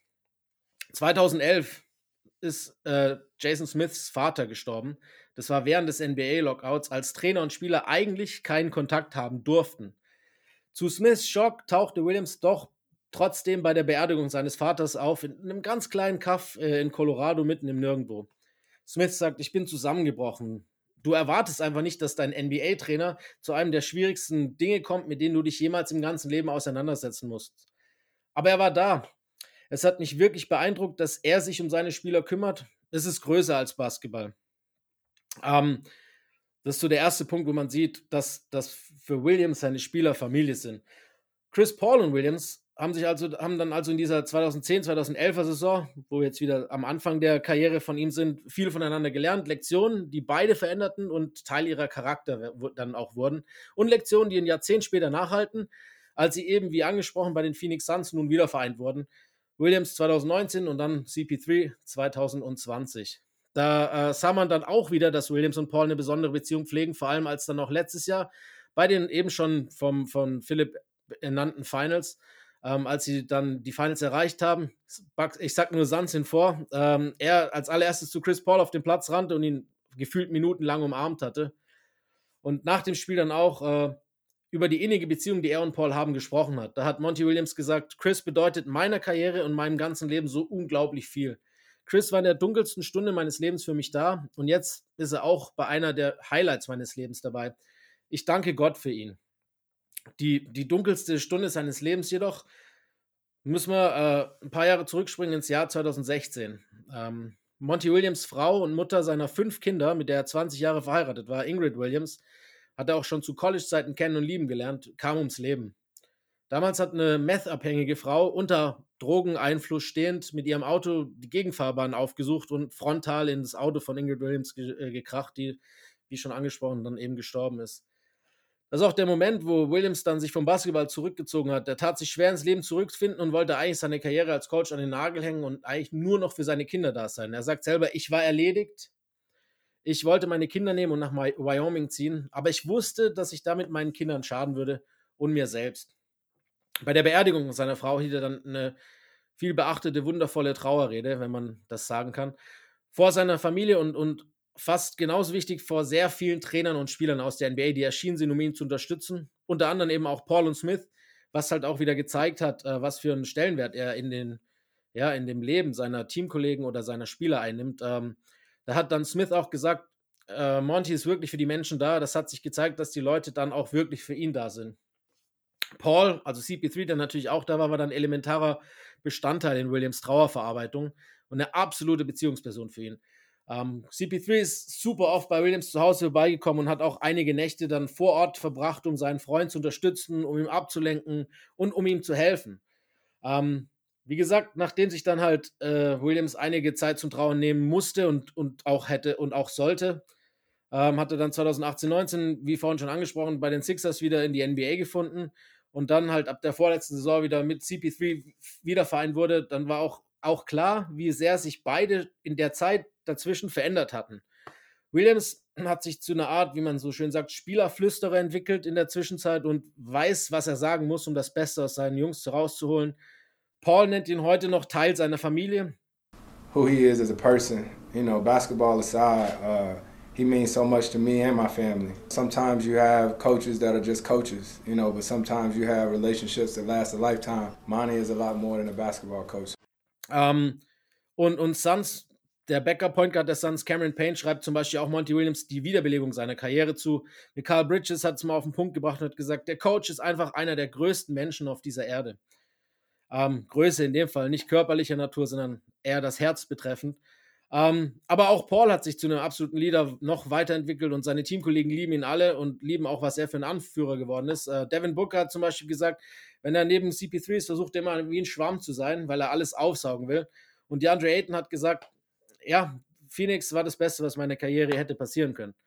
Also, das ist quasi so der completed 180 in der Beziehung zwischen Chris Paul und Monty Williams, die, also Chris Paul war am Anfang seiner Karriere da, ist jetzt wieder da zwischendrin viel Tragik und jetzt im Endeffekt vielleicht dieses Jahr das Happy End. Ich würde es ihm gönnen. Ich, ich würde mich sehr freuen, weil ich glaube auch, dass Monty Williams dieses Jahr den Coach of the Year, den offiziellen, also nicht nur den von der äh, Coaches, sondern den offiziellen Play NBA Coach of the Year verdient hat. Glaube auch, dass er den gewinnt und ähm, gönne ihm eigentlich alles vom ganzen Herzen. Ne? Was sagst du dazu? Absolut. Äh, sehr cool, sehr coole Geschichte.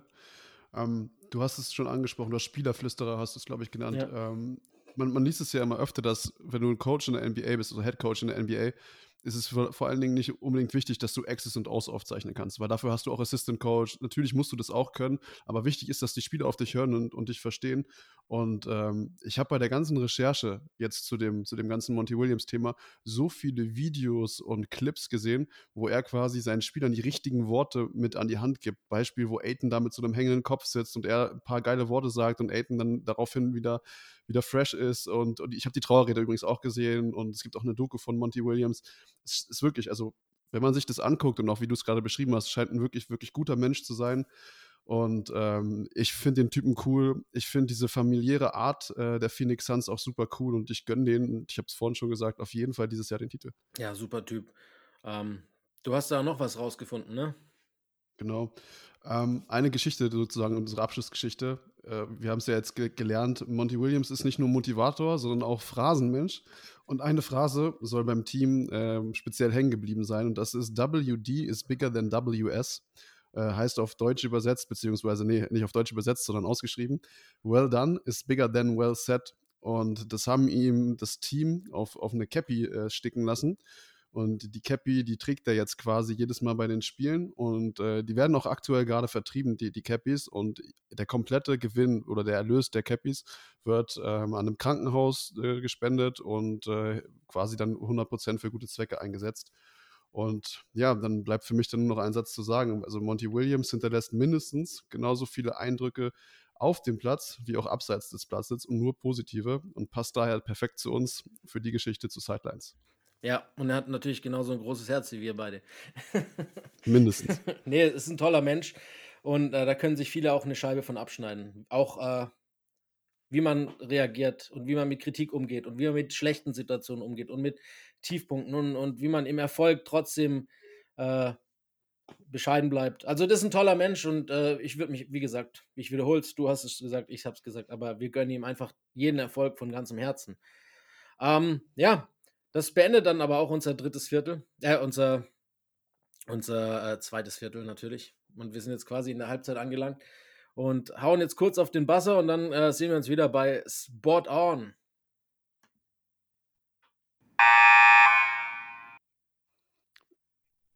Perfekt. So, willkommen im dritten Viertel, Spot On, dem Hot Seat äh, des Podcast-Games sozusagen. ähm, wie fühlst du dich? Bist du aufgeregt? Boah, ja, sag mal so. Ich weiß zwar nicht, was du dir da für Sachen ausgedacht hast, aber noch bin ich entspannt.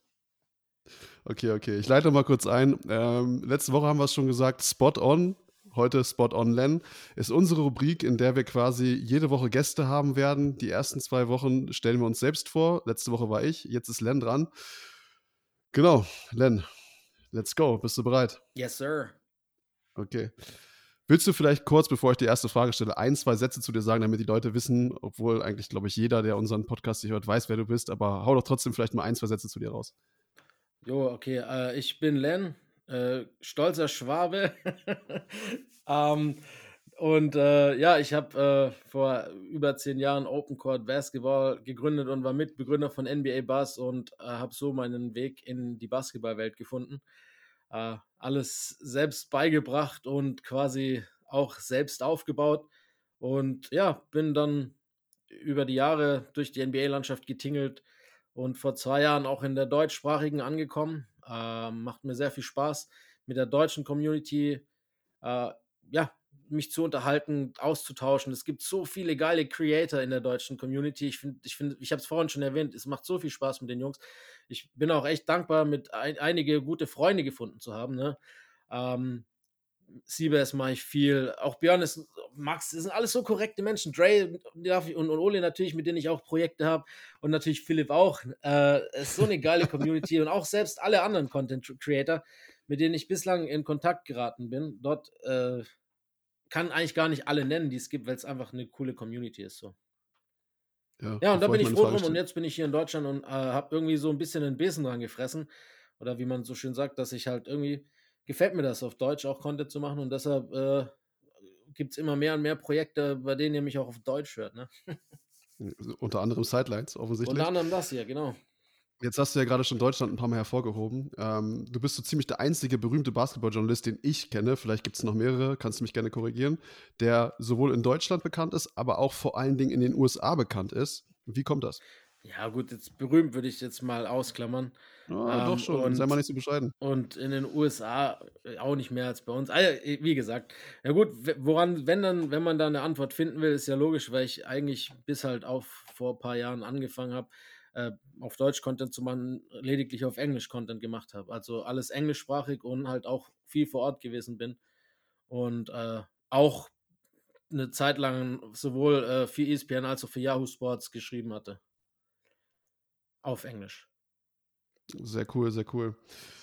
Okay, dann ähm, kamen wir ja beide gleichzeitig auf die Idee, quasi einen neuen deutschsprachigen Podcast zu machen. Und wir beide haben ja relativ schnell gemerkt, okay, vielleicht macht es Sinn, ähm, so ein Lifestyle mehr als nur Basketball-Podcast zu machen. Was, was ist Basketball für dich, wenn man dich das jetzt in einem Satz fragen würde? Was ist Basketball für dich? Boah, das ist eine gute Frage. Man, das ist ja immer dieser äh, oft gesagte Spruch, Ball is life, aber da ist schon so ein bisschen was dran. Ähm, mhm. Nicht nur, weil, also klar, ich liebe den Sport, aber äh, jetzt nicht so übertrieben, was ich sagen würde, der ist mein Leben, weil ich ihn so sehr liebe, aber er ist halt mein Leben geworden, weil es auch mein Beruf geworden ist.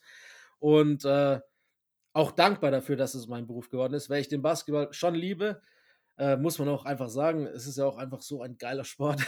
es macht Absolut. so viel Spaß jetzt gerade, wo wir in den Playoffs sind. Also, wenn ich es in einen Satz zusammenfassen müsste, würde ich schon noch sagen, Ball is life. Ähm, ja, ich habe ich hab viel für den Basketball getan, glaube ich. Der Basketball hat sehr viel für mich getan und ich hoffe, dass diese Beziehung äh, noch sehr viele Jahrzehnte anhalten wird. Das, das hoffe ich auch. Vor allen Dingen hoffe ich das.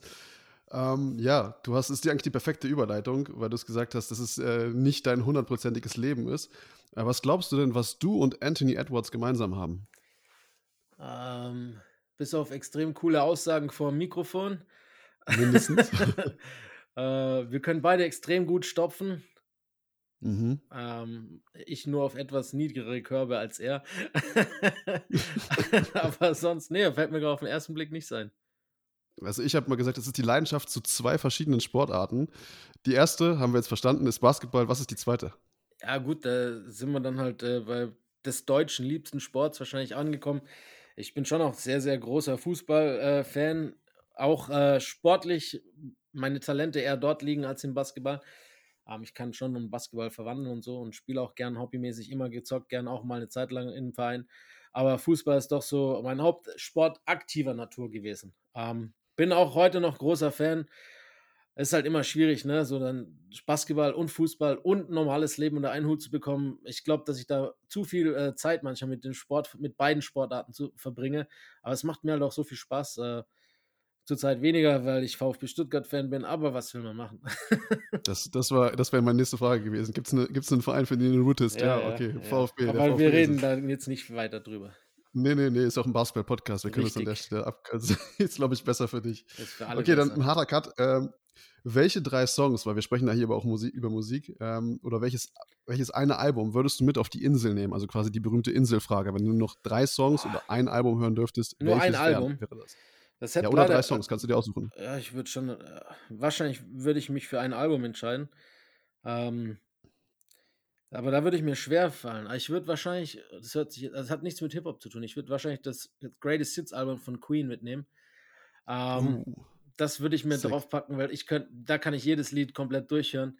Wenn ich mir drei Lieder raussuchen müsste, Äh, müsste ich auch wahrscheinlich lä- länger überlegen. Legen. Es wären wahrscheinlich auch ein kunterbunter Mix. Es wäre wahrscheinlich so, kla so ja, klassisch, wie es sich auch anhören mag.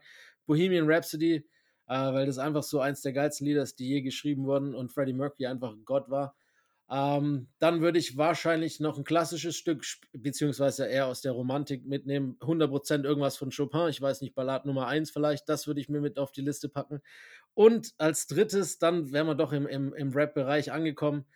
Ähm, entweder Biggie oder, oder Oh. was vom Dr. Dre's 2001 Album.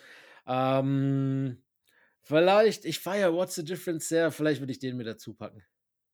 Okay, nice Auswahl. Das heißt, Yes. wenn du auf der Insel bist, dann kannst du entspannen, kannst, kannst aufdrehen und kannst zu klassischer Musik mal kurz Genau. abgehen. Ja, okay. Genau. Sehr, sehr coole Auswahl. Nice. Äh, okay, dann lass uns mal ganz tief in deine tiefe, äh, in deine tiefe Psyche blicken. Und zwar, ich habe dir jetzt ein paar äh, Quick Reactions mitgebracht. Ich Okay. jetzt zwei Sachen und du musst sofort antworten, Mhm. ähm, was dich quasi oder wo du dich äh, bezogen zu Mach ich. Okay, Clippers oder Lakers? Clippers. oh Gott. Okay, Adidas oder Nike? Nike. Ja, klar. Hose in den Socken oder Socken in Adiletten? Boah. Beides furchtbar. Ich sage es Nee, lieber Socken in den Adiletten, weil das ist zu Hause in den eigenen vier Wänden wenigstens noch vertretbar. Ich bin mir ziemlich sicher, das sogar schon von dir gesehen zu haben. Ähm, Henny und äh, Hip-Hop oder Classic und Whisky? Eins mit Getränk, eins ohne. Das, äh, gut, dann Handy und Hip-Hop. Nee, Henny und Hip-Hop Ach, oder. Classic Music Ich habe Handy ja, genau. gedacht. So, ach so. Nein, nein, nein, Henny, Hen Hennessy. Boah, vielleicht äh, würde ich, darf ich da auch kombinieren. Ich würde sagen Henny und Klassik. Okay, lass ich, lass ich ausnahmsweise Danke. gelten. Okay. Nike Shocks oder Buffalos? Niemals Buffalos. Beides furchtbare Schuhe, aber ich gehe mit Nike Shocks. Hast du welche gehabt schon Nee, mal? weder das eine noch das andere. Oh, ich weiß nicht, ob ich das glauben kann. Ähm, okay, letzte Frage. Highland Dunk oder Buzzerbeater? Boah. Buzzerbeater zum Sieg oder einfach nur ein Buzzerbeater? Buzzerbeater. Ja, dann Highlight Dank. Immer den Highland Dunk. Ja, na gut, wenn du jetzt gesagt hättest, Buzzerbeater zum Game Winner, als Game Winner, dann hätte ich den gewählt. Ja, okay, auch, auch vertretbar. Ja. Gut, jetzt haben wir tief in deine Psyche geblickt. Das waren meine Fragen. Willst du noch irgendwas loswerden, solange das Spotlicht quasi auf dir scheint? Äh, nö, ich glaube, ich bin äh, zufrieden. Alles, alles, äh, war, die Fra hat Spaß gemacht. Die so Quickfire ist nice, wenn man nicht lange überlegen kann.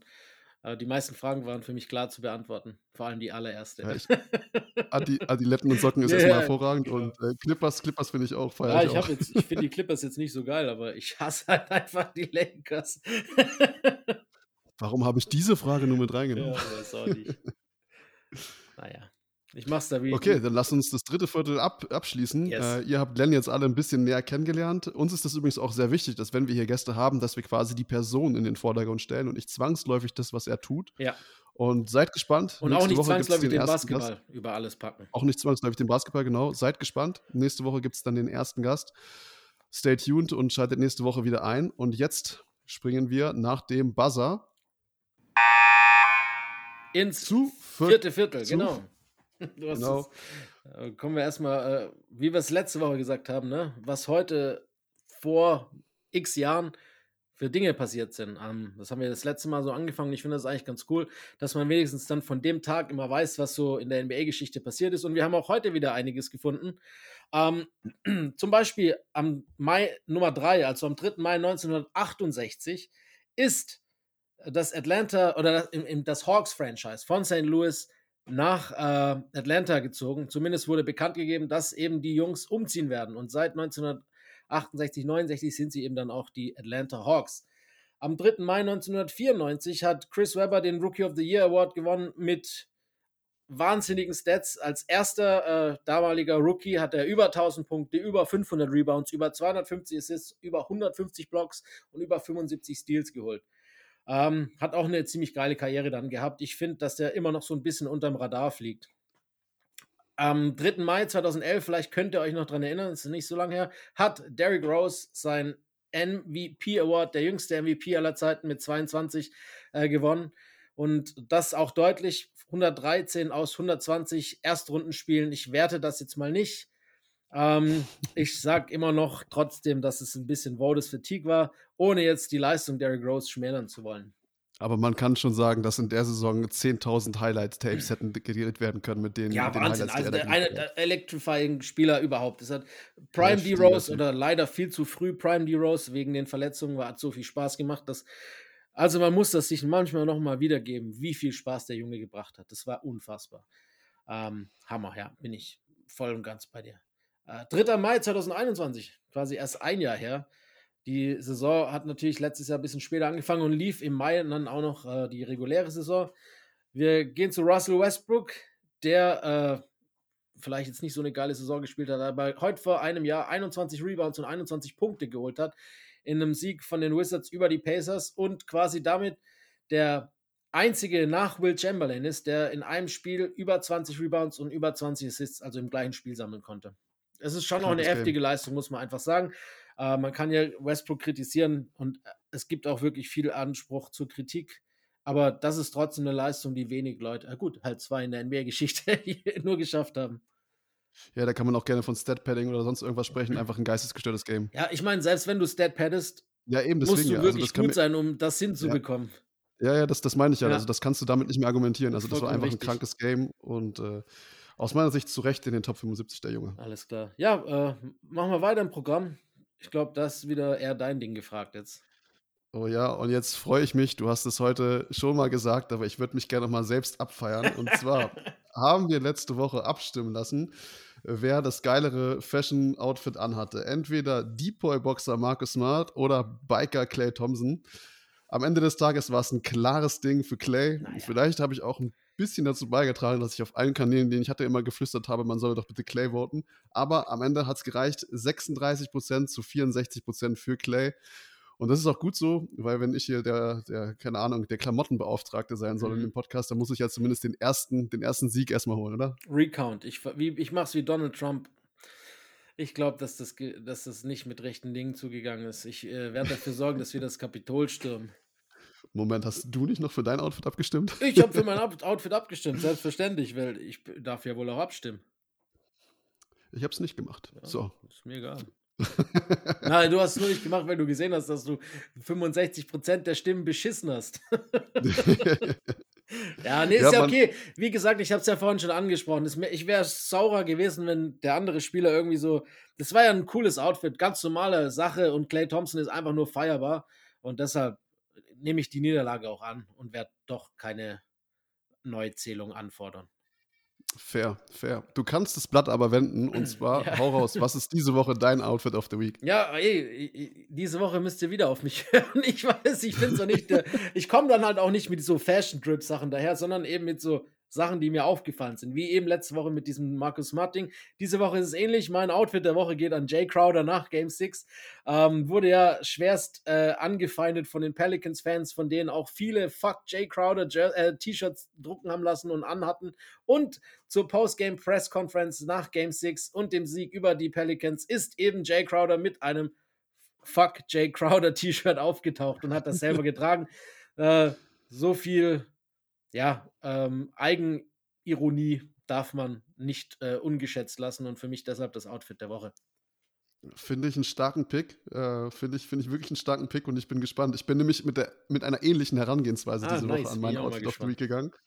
Und ich habe den Utah Jazz-Bären. Okay, okay. Das Maskottchen der Utah Jazz. Und zwar kam der in den Tunnel rein und war halt gekleidet wie ein ganz normaler Mensch äh, mit ziemlich coolen Essentials. Und zwar, er hat eine Stonewash Jeans angehabt, äh, ein Bären-T-Shirt, also wo so ein Bär drauf geprintet war, eine fette Goldkette, so, eine, äh, so ein PET-Spielzeug. Kennst du das, diese Süßigkeiten Ja, noch so ja, klar. rausgibt?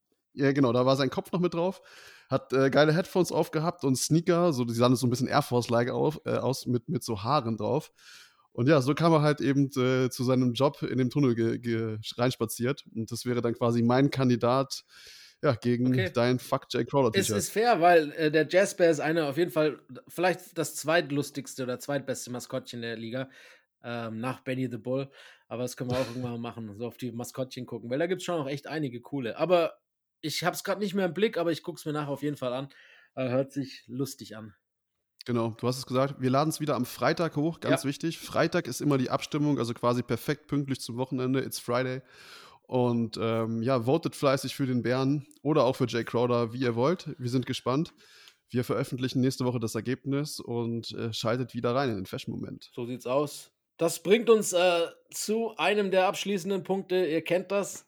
Philipp, ja, ein passionierter Sneakerhead, der mehr Schuhe hat als äh, LeBron James äh, Titel gesammelt hat in seinem Leben. Ja, gut, das. so schwer ist nicht. Ja, gut, sind schon ein paar dazugekommen, wenn man jetzt nicht nur NBA-Titel nimmt. Jedenfalls äh, hat auch Philipp heute wieder ein Stück dabei und erklärt uns, was sein Sneaker der Woche aus seiner eigenen Kollektion ist. Was hast du bei?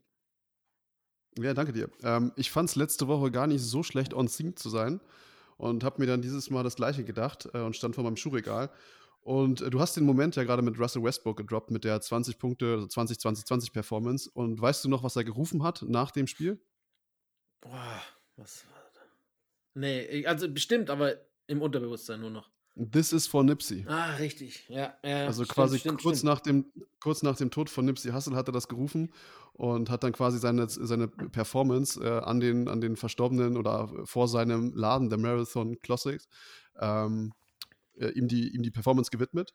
Und deswegen habe ich heute auch den Reebok X, also quasi die Collaboration mit Nipsey Hussle, also den, den Reebok Classic Leather mit Nipsey Hussle. Das ist übrigens einer meiner Top 2 Lieblingsschuhs, die ich bei mir im Schrank stehen habe. Ähm, der Schuh ist mega cool. Da gibt es auch eine Geschichte. Und zwar gab es dann, ist nicht einen Rechtsstreit, aber schon einen Streit zwischen Nipsey oder Nipseys Mas- Management und ähm, Reebok. Und der Schuh wurde nie so richtig veröffentlicht. Also ich habe es ich hab's nicht wirklich, also bis heute nicht wirklich herausfinden können, ob das nur Sample-Shoes waren, die dann rauskamen oder eben nicht. Aber ich habe irgendwann mal random auf StockX dafür geboten, weil es halt auch einfach keine Angebote gab. Und ja, und dann irgendwann da an, in, einem, in einem Monat, wo es äh, wo ich mir eh schon mal den einen oder anderen Schuh geholt habe, gab es dann quasi ähm, jemanden, der das akzeptiert hat und ich habe dann für, keine Ahnung, 200, 250 Dollar diesen Schuh bekommen und äh, ich weiß nicht, wie viel der heute wert ist, ist mir auch völlig egal. Ja, der nach seinem Tod Collection. wahrscheinlich immens gestiegen, der Wert, ne? Ja, und vor allen Dingen, er kam halt, wie gesagt, niemals offiziell Ja, raus. Also ist es gibt geil. ja keine bekannten Stückzahlen davon. Und das, Das Ding ist ist einfach geil. mega selten, mega geil, äh, passt perfekt zu mir, weil das so. Hip-Hop-related Ah, du weißt ist. also gar nicht, wie viele von denen überhaupt, also weiß man nicht, kann man auch nicht herausfinden. Leicht jetzt. Ich habe kein, also ich habe mal nach, danach gesucht, vielleicht äh, kann, kann mir jemand die Info, vielleicht weiß es irgendjemand und kann sich bei mir melden, also dann gerne. Ähm, der Schuh ist auf jeden Fall mega cool. Ich werde nachher noch ein Video hochladen und ähm, zeige euch den Schuh mal. Geil, bin ich gespannt. Aber so viel zu mir. Was ist dein Personal Piece oder dein Personal Jersey, ähm, was du uns mitgebracht hast? Das Lustige ist ja, wir sagen uns das ja wirklich nicht vorab. Also ich weiß nicht, was du mitbringst, du weißt nicht, was ich mitbringe. Und dein Ding on Theme zu bleiben, dem bin ich auch gefolgt, äh, lustigerweise. Und ich habe heute dabei, wir haben im Hauptthema drüber gesprochen, Chris Pauls äh, New Orleans äh, Hornets Jersey aus der, aus der Saison mit Monty Williams. CP3, da ist das Ding. Geiles Ding. Auf jeden Fall. Authentic? Ah, nee, nur ein Swingy. Ja, nur. Aber trotzdem geiles Jersey. Yes. Ja, geil. Ich glaube, du hast zu jeder Story, also bei mir wird es irgendwann eng, on Theme zu bleiben, aber ich glaube, du hast bei jeder Story irgendwie das passende Trikot, was du noch rausholen kannst. Bei den Maskottchen wird es dann ein bisschen schwierig, aber ja, wahrscheinlich schon. ja, stimmt schon. Cool. Dann noch die allerletzte Rubrik für heute. Dann sind wir durch, sozusagen nochmal als kleinen Cliffhanger. Len, Personal Story. Hast du eine für uns mitgebracht, äh, warum sich das Warten bis zum Schluss gelohnt hat? Ja, ich habe die schon mal erzählt, aber ich glaube, weiß nicht, ob ich die schon mal auf Deutsch erzählt habe oder zumindest hier in der Form und Weise. Deshalb ist auch eine meiner surrealsten äh, Geschichten mit NBA-Bezug, die ich bislang so erleben durfte. Ähm, wir springen zurück ins Jahr 2019. ähm, Game 2 der Finals zwischen den Toronto Raptors und den Golden State Warriors in Toronto. Ähm, kurz vor Spielbeginn, wir hatten so unsere, unsere Presse, also da war in dem Finals waren einiges an Presse da, weil halt auch Toronto das erste Mal da war und ganz Kanada gefühlt bei den Heimspielen äh, sich akkreditieren hat lassen. Gab es nicht genug Platz im normalen Pressebereich und wir haben oben so eine von den Boxen, wo normalerweise natürlich für viel Geld ausgemietet werden, haben wir als äh, Medienraum auch gehabt oder beziehungsweise als Arbeitsplatz, um das Spiel auch gucken zu können. Und ähm, ich war dann oben, aber habe noch äh, mein Ladekabel in meinem Rucksack, der noch unten im Presseraum stand, vergessen und bin halt dann kurz vor Anpfiff oder kurz vor Tip-Off, sagt man so besser, äh, nochmal mit dem Aufzug runtergefahren in die Katakomben und habe unten versucht, äh, noch kurz an mein Kabel ranzukommen und dann schnell wieder hochzudüsen. Habe dann auch mein Kabel geholt und als ich dann auf dem Rückweg zum, zum Aufzug geschlendert bin, ähm, durch den Spielertunnel sozusagen habe ich auf einmal so von hinten jemanden schreien hören, move to the side. Und ich so, Alter, ich bin so richtig erschrocken, weil der ist so, die hat die so richtig angeschrien. Ich so, was ist los? Ich habe meine Akkreditierung, ich habe alles da, ich darf hier sein. So im Kopf so gedacht, was das soll. Habe mich dann so umgedreht und sehe nur so zwei Büffel von Menschen, die hinter mir auf mich zukommen. Ich bin natürlich dann auf die Seite gegangen und äh, vielleicht drei Sekunden später ist äh, einen halben Meter vor mir Barack Obama vorbeigelaufen. so, was zur verdammten Hölle ist eigentlich hier los? Das war so kein surreal. Das war so surreal, weil halt so, eigentlich war alles schon leer und ich war da unten durch einen Zufall und auf einmal läuft so Barack Obama an mir vorbei. Und dann habe ich mich Das umgedreht. heißt, die Dudes, die. Es war Secret Service, die mich angeschrien Wollte ich haben. gerade fragen, das war dann habe Secret ich Service, zu, ja? zu ihm gesagt, Alter, wir sind hier in Kanada, du hast mir gar nichts zu befehlen, verpiss dich, habe ich zu ihm gesagt. Und dann haben wir gekämpft. Nein, also ab da ist die Geschichte erlogen. Ich habe natürlich nichts gesagt zu ihm, obwohl wir in Kanada waren und war einfach nur so komplett baff, dass gerade eben halt äh, damals schon der ehemalige US-Präsident an mir vorbeigelaufen ist in High-Five-Reichweite. War Hammer. Äh, zumal Barack Obama ja auch schon eine ganz coole Type ist. Und den Kampf zwischen Barack Obamas Secret Service und Len Verde findet ihr auf The White House Down 2, ab jetzt auf YouTube. ja, genau. Nee, nee, da würde ich, mit solchen Leuten würde ich niemals Faxen anstellen. Das weißt du selber, Ja. dass die wahrscheinlich in jedem Kampf die Oberhand gewinnen äh, erhalten haben. Ja, auf- nee, aber es war auf jeden Fall cool, weil, wie gesagt, ich habe, äh, ja, ich habe jetzt keine persönliche Beziehung zu Barack Obama und auch jetzt nicht zu seiner Politik. Ich finde, da doch ist auch einiges schiefgelaufen, aber ich mag ihn als Typen eigentlich so und fand es schon echt geil. Das war so wahrscheinlich, weil normalerweise, ne, bist du halt nicht mehr so äh, fasziniert, wenn du so viele NBA-Spieler siehst und bei den All-Star Games, ich habe dann auch so mit Jamie Foxx und so schon äh, geredet und so weiter und so fort. Du triffst halt relativ viele berühmte Menschen, wenn du, nah dran bist, was schon auch eine coole Sache ist. Aber, aber jemand wie Barack Obama, das war selbst so, was das mich selbst persönlich sprachlos gemacht hat. So in dem Moment habe ich echt gedacht, das ist jetzt wie so ein surrealer Traum. Was ist eigentlich gerade hier passiert? Weil auch kein Mensch wusste, dass der kommt. Auf einmal, das war einfach krass. Krass, ja, hört sich geil an. Also jetzt hast du natürlich die Messlatte ziemlich hochgelegt, Ja. weil du so beiläufig erwähnt hast. Ja, ich habe auch schon mal mit Jamie Foxx gesprochen. Das ist eine Ähm, Geschichte für also- ein andermal. Äh, Ich war sogar schon mal in seinem sagen. Haus. Okay, okay. Aber jetzt machen wir einen Cut. Das ist der Cliffhanger für nächste Nee, Woche. das kommt nicht nächste Woche. Das, ist, das hier ist eine gute Geschichte. Die hebe ich mir noch länger auf.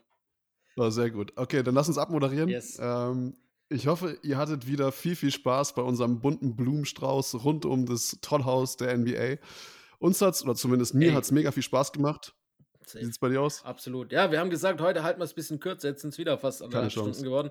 Aber was willst du machen? Äh, wir wollen das ja auch äh, in voller Gänze alles wiedergeben. Und wenn es halt anderthalb Stunden dauert, dauert es halt anderthalb Stunden. Was willst du machen? Deshalb kommt es ja auch nur einmal die Woche. So ist es. Finde ich, finde ich auch okay so. Ähm, dann bleibt mir noch eins zu sagen, für alle Leute, die es noch nicht gemacht haben, bitte, wir würden uns mega freuen, das ist super für den Algorithmus. Folgt uns auf allen möglichen Plattformen, die ihr quasi, auf denen ihr quasi Podcast hört oder man Podcast hören kann. Gebt uns gerne fünf Sterne, alle anderen Bewertungen lasst einfach weg. Die genau. Die kein könnt ihr Mensch. uns persönlich mitteilen. Genau, das, ja, das ist aber ein guter Punkt. Also, wenn ihr irgendwie Kritikpunkte habt oder ein Feedback oder sonst irgendwas, ihr habt das vorhin gemerkt, wir bauen auch gerne neue Sachen mit ein oder lassen andere Sachen weg. Also, wir wollen ja das Ganze auch ein bisschen interaktiver gestalten. Also, lasst uns das wissen. Wir sind für Kritik, Veränderungen, Vorschläge, äh, sind wir alles. komplett offen. Genau. Gut. Bin ich bei dir. Freut mich auch, dass die Resonanz so gut war. Und äh, wie gesagt, ähm, wenn ihr jetzt so bei Apple oder wo auch immer ihr dann auch eine, noch eine Rezession abgeben könnt in, in, in Wortform, könnt ihr auch gerne noch ein paar, paar Sätze in die Tasten hauen. Freut uns, uns hilft ungemein. Ja, und äh, wir haben echt Bock, das weiterzumachen und äh, freuen uns, wie gesagt, auf allen Input, den ihr uns geben könnt. So ist es. Macht's gut. Danke fürs Zuhören, wer es bis hierher geschafft hat. Ich wünsche euch einen schönen Tag. Haut rein. Peace.